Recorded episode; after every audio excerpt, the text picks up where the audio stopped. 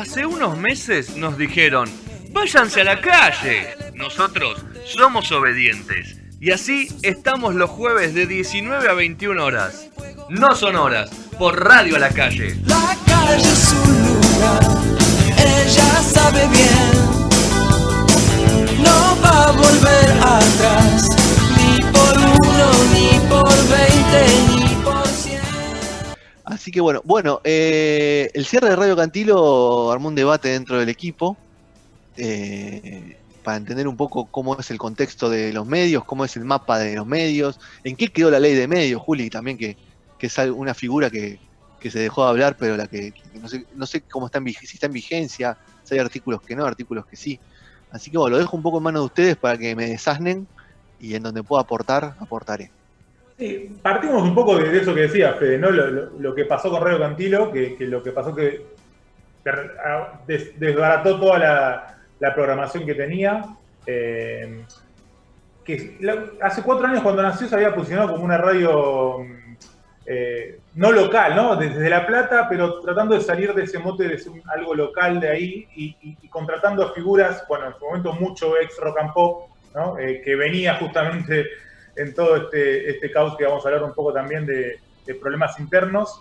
Eh, y lo que pasó es, o sea, para ir rápido y, ya entrar en, el, tema, la, empresa Civilia, Civilia que es eh, la, la dueña de la radio Cantilo, eh, dirigida por Marcelo Nieves, que por- como dato es hijo de uno del dirigente de la, de filial bonaerense del sindicato de estatales, ¿no? de UFCN, eh, que había metido mucho, había apostado fuerte, ¿no? Había metido mucha pool en Cava también.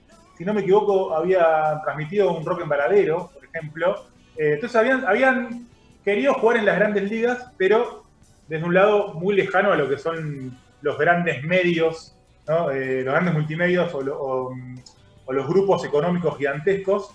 Y bueno, básicamente su excusa, lo, lo que dice para este cierre fue el, no tener más el apoyo de, marcas por, por una cuestión lógica de pandemia y, de incertidumbre que han perdido un apoyo, que entendía esa pérdida de apoyo y que ya desde, desde todo este comienzo de pandemia no había ya forma de, sustentarse.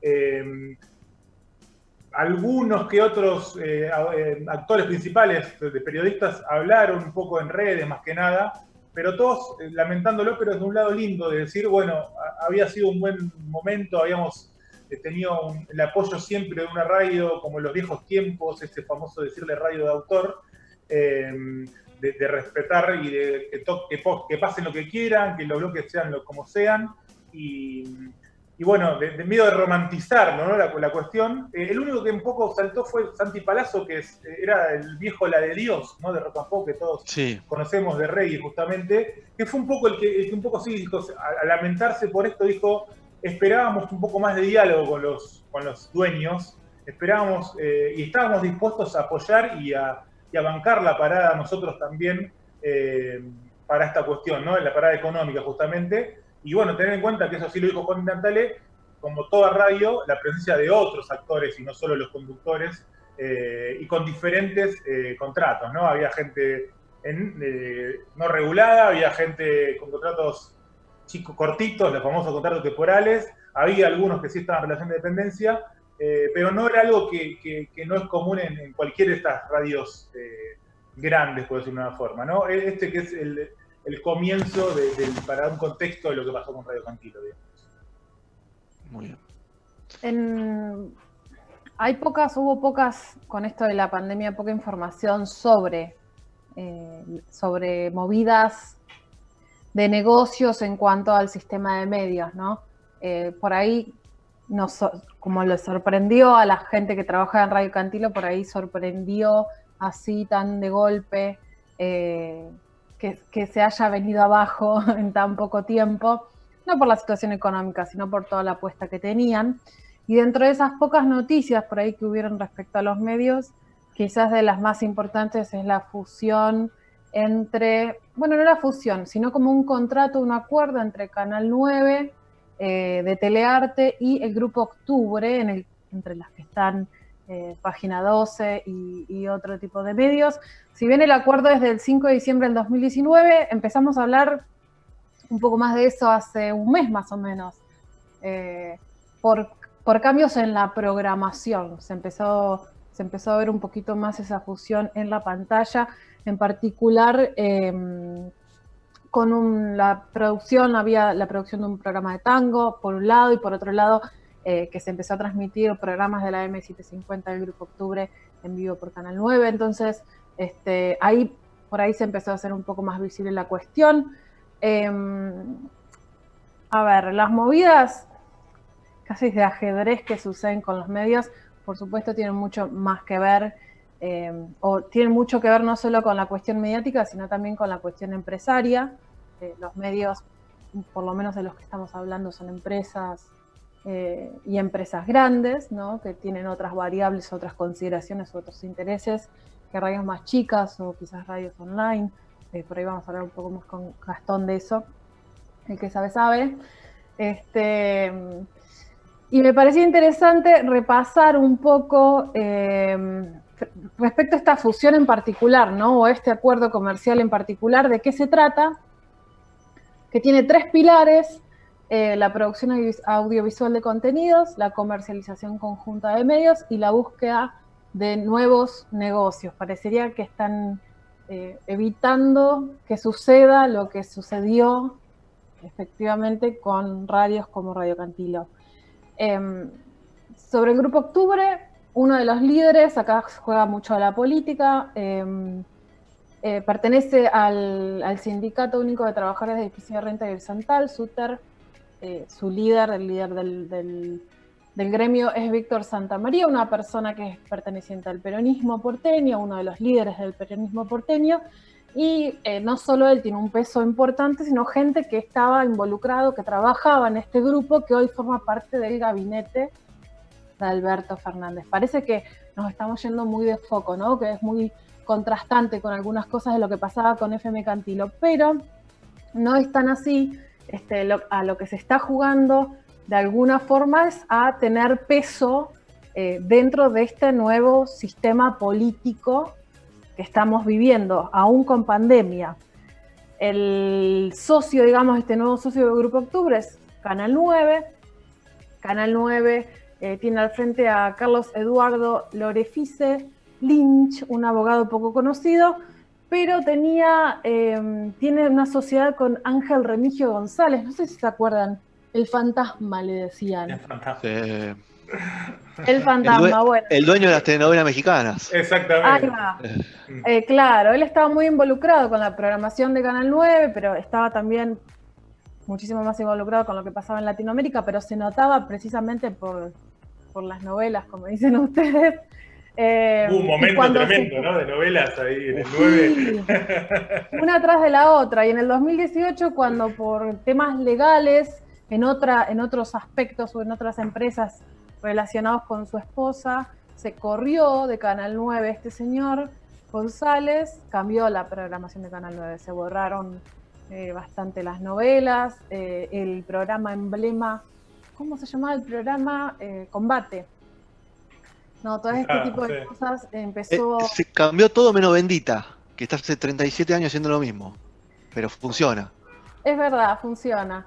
Este, bueno, y ahora empezamos a ver, como les dije hace un ratito, se visibiliza este, co- este acuerdo, digamos, más que nada por, por los- el movimiento de fichas ¿no? que, que empieza a aparecer, que empieza a, um, a hacerse público. Según investigadores como Agustín Espada, que es especialista en, en temas de radio, lo que hacía González, el fantasma, era aprovechar eh, al gobierno de turno o al espacio de poder de turno y eh, darles lugar en sus medios a, a cambio, digamos, de pauta oficial, que no nos suena nada extraño para casi ningún grupo, ¿no? Es un movimiento de fichas muy común, eh, como decías vos, en los cambios, pero que ahora quedó como, había quedado como medio eh, todavía eh, no, no tan activado por la pandemia, ¿no? O sea, recién esto es lo que estamos empezando, lo que está contando Juli, es lo primero que estamos empezando a ver como más eh, potente, ¿no? Estos primeros negociados. Era algo que todavía está como, eh, no sé si, o no blanqueado o, o ni siquiera no, no tan armado, ¿no?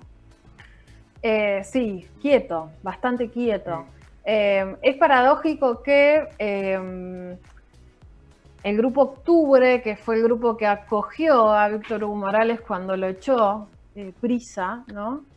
Eh, en realidad está siendo socio en este momento del grupo Albavisión, que es donde está Canal 9, que es el grupo socio de Prisa cuando lo echó.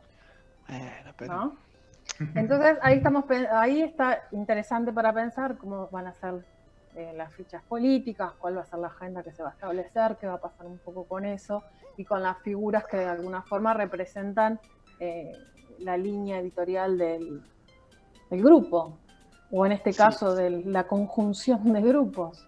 A mí me llama la atención que todo esto que ustedes me comentan pasa, o sea, por ejemplo, lo, lo de- del grupo Octubre, es un grupo bastante, tiene un conglomerado de medios bastante grande y radios mucho, mucho en el último tiempo.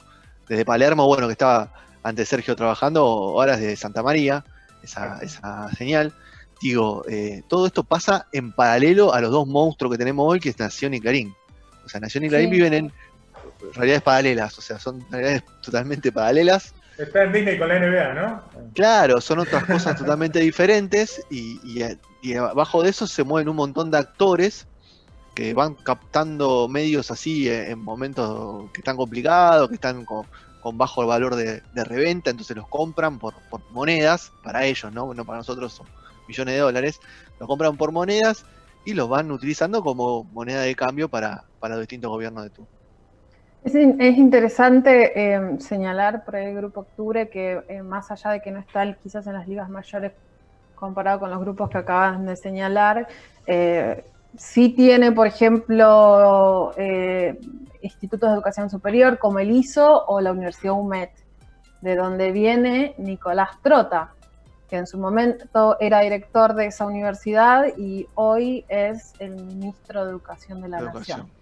Con lo cual, peso político, eh, vínculos ahí hay. Después Francisco Meritelo, que era CEO del grupo hasta mediados del 2019. En diciembre eh, fue nombrado como secretario de Medios y Comunicación Pública. Con lo cual, el peso económico eh, que no tiene, sí lo está teniendo como peso político. Eh, me parece que es, es algo interesante para señalar. Y bueno, y puesto este panorama sobre la mesa, queríamos charlar Sí, un dejar- poco. sin dejar de lado, también eh, lo que hablábamos justo de los cambios de gobierno y eso, todo, todo una, una gira de, de medios eh, periodísticos radiales justamente vaciados ¿no? en los últimos años. Eh, tenés una lista gigante, eh, o estas radios que cerraron. eh, a ver si se me olvida alguna, pero te cuento ESPN, te cuento América, eh, bueno, Del Plata, Blue, El Mundo, no sé, me estoy olvidando de muchos, Rivadavia sin ir más lejos, como algo también más cercano, eh, y la 1 que era la FM, bueno, los problemas de Rock and Pop, Porterix mismo, y ahí la lista es larga, Splendid, ¿no? Como que esto también se, se fue como un boom, el feo decirlo así, pero fue justo en un cambio, post cambio de un gobierno también, ¿no? Bueno, tiempo argentino también, ¿no? A esa lista de... Para- tiempo argentino. Sí, iba por las radios, ¿no? Pero, Eh. pero bueno, también, obviamente, tenemos. de- Es que excede a la radio en sí, ¿no? Nosotros nos, met- nos metimos más de, en, centrados en radio por, por lo cantilo y por, por este contexto, pero excede, es, es medios, medios periodísticos en general, ¿no? Sí, yo no- lo que a mí lo que más me, me llama la atención es que no hay tipos eh, de medios, no, no hay dueños.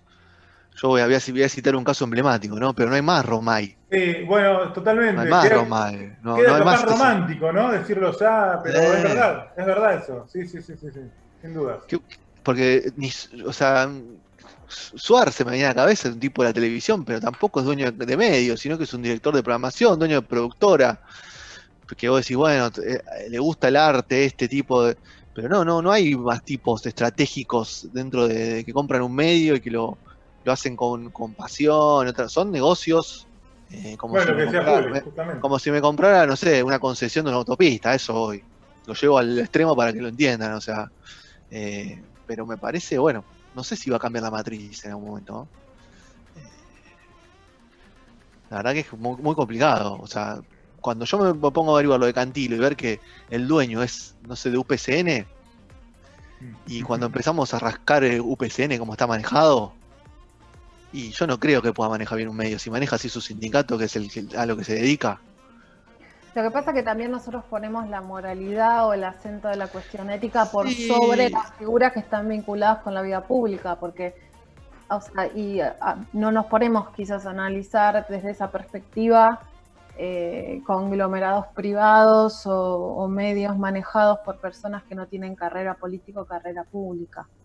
Eso también sucede. Tenemos más, bueno, como esta persona que está hoy al frente del grupo Albavisión, que es eh, este abogado Lynch que, que por ahí poco se conoce. Que debe, ser un de- debe ser un testaferro, Juli, me imagino. Es que es posible, pero por eso. Tiene toda la pinta de ser un el tiene toda la- o sea, cómo se encaja una cosa en la otra, se convierten en estos espacios eh, indescifrables de empresas a lo Vicentín, difícil, mamushka, difícil de saber Sí. el origen. Y ahí la crítica ética, la crítica moral nos queda afuera. Sí, obvio. No digo Sí. que esté bien o que esté mal. No, no, somos, nosotros somos muy románticos, obviamente hablamos de ese, de ese parado sobre el romanticismo total. Pero digo, hace mucho tiempo que no vemos un medio manejado de esa manera. Lo que pasa todo también, soporte, ¿eh? se me viene a la mente también un debate que justo creo que hablábamos con, tanto con, que si bien es con la música, tiene algo que ver, con, lo hablamos con Ale Varela en su momento, con, el productor español eh, también, eh, ¿no? Eh, hay que, habría que ver entonces qué, qué, qué tal negocio sería en sí la, la comunicación también como medio, ¿no? Claro. Cuando Bueno, todos, eso, eso es medio raro. O sea, esa es la clave, me parece, cuando todos los grupos estos, justamente a veces no es, o sea, no, no, no, casi nunca no, creo que nunca es un negocio más grande de lo que hay dentro de ese grupo, ¿no? De todo lo que tienen, de todas las empresas que tienen. Entonces, No, ni hablar. O que sea, ver, ¿no? lo, lo que hay que pensar más que nada eh, es, o sea, cuanto más independiente es el medio, a pesar de que no existe un medio eh, 100% independiente, porque siempre va a tener eh, alguien que le baje cierta línea, eh, mayor o, o menor, eh, es más difícil subsistir, eh, sobre todo en, est- en- en épocas como la que estamos viendo. O sea, en una época así como la que estamos, obviamente que eh, todos los medios viven de, lo que es la publicidad y la propaganda. O sea, no hay medio que no viva de eso. Eh, y lo que dice Sergio, eh, y que, haya tan pocos medios, y eso es lo que están diciendo ustedes, es porque cuando un medio empieza a crecer lo suficiente, se lo termina comiendo, digamos, el medio más grande. O sea, es, bastante sencilla la, ecuación. O sea, la posibilidad de que un medio chico ¿sí? Eh, llegue a tener una dimensión lo suficientemente grande es, eh, es utópico. O sea, no, nunca va a pasar eso. O sea, podés pegar algún, eh, algún salto, pero siempre va a aparecer alguien más grande que con el interés siempre económico y que es lo que, es, lo que termina, digamos, es el objetivo en definitiva de cualquier medio. O sea, más allá de lo que sea, siempre va a haber un interés por lo menos de subsistir. Es muy difícil que no venga alguien más grande a comerte cuando vos Sí. empezás a tener éxito. Y O sea, también ahí se abre, se abre una arista ahí también eh, que es eh, y que desnuda, y, ya- y no solo en- obviamente en radio, sino cualquier tipo de periodismo, Sí, eh, es, es lo precario que también es un periodismo.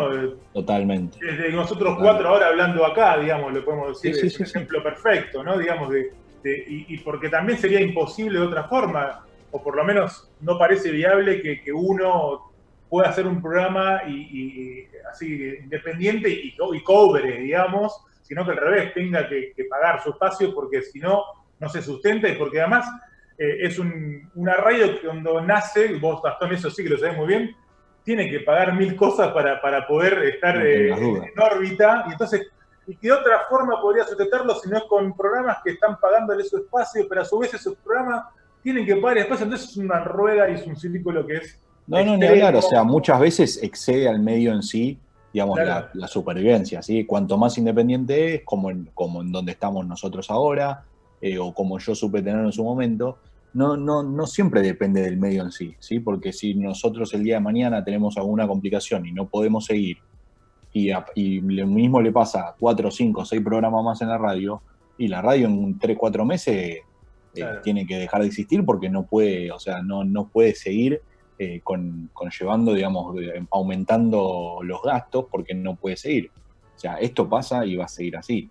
El tema eh, con los grandes medios, lo que sucede, yo, o sea, eh, lo, lo que entiendo es que los grandes programas y las grandes radios, por lo menos, que es lo que nosotros hacemos, eh, al depender de publicidad, eh, no, es la, misma la, radio la que tiene la publicidad, sino que son los diferentes grupos que componen la radio. ¿Sí? Si vos dividís los programas, cada programa tiene su público captivo y tiene su publicidad. O sea, si nosotros, nosotros tuviésemos eh, marcas que nos bancan a nosotros, porque lo que, so- por lo que somos nosotros como periodistas o como comunicadores, y el día de mañana nos vamos a otra radio, la marca sigue al programa, no sigue en la radio. ¿sí? Y eso es lo que pasa muchas Ahora, veces cuando... Cambió, eso, es, eso es una matriz que cambió hace eh, 15 años, no, no cambió mucho. Gastón. No, no, Eh, pero digo, o sea, noso- vos agarrás con él radios, la, cualquier, la- lo más grande que se te ocurra. No, un Sí, tipo como Barky, Barky por ejemplo, Barky, Barky y Fantino son dos tipos que tienen su publicidad que los Claro. acompaña a todos lados. No tengas Claro. dudas, pero así, así lo podés ver en cualquier, en cualquier radio. O sea, si vos ve- ves Metro, ¿sí? y agarrás cualquier programa, el día de mañana eh, Perro de la Calle se va a otra radio y créeme que todos lo- los sponsors que tienen ellos se van con ellos. O sea, na- nadie va a seguir escuchando la radio porque le gustaba el sonido. ¿sí? Todos escuchan el programa. Y es lo mismo de- que pasa en todo. Una de las radios que levantó muchísimo en los últimos años es Aspen, que ahora está segunda ¿no? en, en Sí. audiencia. Mm. ¿Y eh, por qué levantó eso? Un poco por, por eh, ayornarse o modificar un poco la cuestión mu- musical, o sea, lo mantiene como una identidad el tipo de música que hace, pero actualizó eh, un poco... Sí, exactamente. Eh, también agrandó su audiencia para arriba, los 80 se pusieron de moda, ¿no? Hay, hubieron varias cositas. Eh, pero por otro lado, según los directivos eh, de, de Aspen, una de las cosas por las que funciona es por la falta buscada de superestrellas locutores Claro, pero son costos, son costos bajos gran- pues, igual. Bueno, que se llevan lo- el, el gran parte, digamos, de los Claro, ingresos de claro, la radio para Claro. una radio que se pretende o se pretendía chica. Este, pero bueno, ese, ese es un tema. Por otro lado, siendo, a ver, eh, siendo una radio parte de un grupo, ¿no? Que va adelantando, eh, creciendo en audiencia o, o- o como la 100, que es la radio que está arriba del 2016, me parece. Eh, ahora con el tema pandemia, en términos de rescate como empresa, tuvo que salir el Estado a, poner lo del ATP, lo de la asistencia de emergencia al trabajo y la producción para pagar sueldos, o el aumento de la pauta publicitaria para poder aportar a las, a las empresas. En- y entonces, en, en estos espacios, en estos lugares donde hay grandes locutores o donde hay grandes audiencias, tampoco está garantizado el negocio. Pareciera. Mucho más cuando el medio y la radio eh, no, sé, no, no saben cómo, cómo seguir actualizándose eh, y se mantienen siempre en la misma, porque capaz cuando hablamos de rating o de, o de share de, de radio, solo hablas de los que escuchan por radio. ¿sí? Tal Y la realidad es que hay muchísima gente que no lo escucha por radio. ¿sí? Entonces ahí es cuando vos decís, ¿y qué onda? Y ahí, ahí nos metimos en otro tema que también es, es el cambio tecnológico y el cambio de paradigma de también de que uno capaz se va, eh, no sé si todavía tal vez sea mínimo o no, creo que ya no, pero se va a escuchar, eh, a escuchar el podcast o, o mismo después a verlo en otro momento en On YouTube. demand. o en- Sí, sí, o on demand total. Entonces, eh, también ese, eso influye en la radio. Yo creo que también se va perdiendo un poco, si bien siguen estando esos, como hablaba Julio, esos grandes eh, conductores de nombre. eh, no se apela tanto a eso. Creo que la Metro quedó bastante con eso, las AM, obviamente, pero más las AM siempre, pero más en FM no queda tanto. Incluso el programa, como decirte, del Moro o, o del propio Beto, no son tan solo esa- ese conductor. Entonces, creo que también ese paradigma está cambiando mucho y la radio tiene que hacer algo con eso también, sin duda. Muy bien. Bueno, otro paradigma que, que ya para cerrar, que, que- que hay que, que hay que tener en cuenta es el modelo suscripción, ¿no? Más que nada en la parte de, diarios, eso, de diarios y revistas. Es otro medio, leí algo de, de New York Times como cayó en publicidad, pero creció en suscriptores en pandemia. Y bueno, es el New York Times también, no lo voy a comparar con Radio Cantilo, pero digo, cómo ese modelo de negocio, así todo pudo sobrevivir gracias al apoyo de los suscriptores. O sea, eh, obviamente no va a pagar lo mismo que una publicidad, pero digo, puede ser un, un paraguas en situaciones tan límites como la que tenemos ahora. Así que bueno, esperemos que no cierres más radio. Eh, Ojalá. Que Nos se abran más.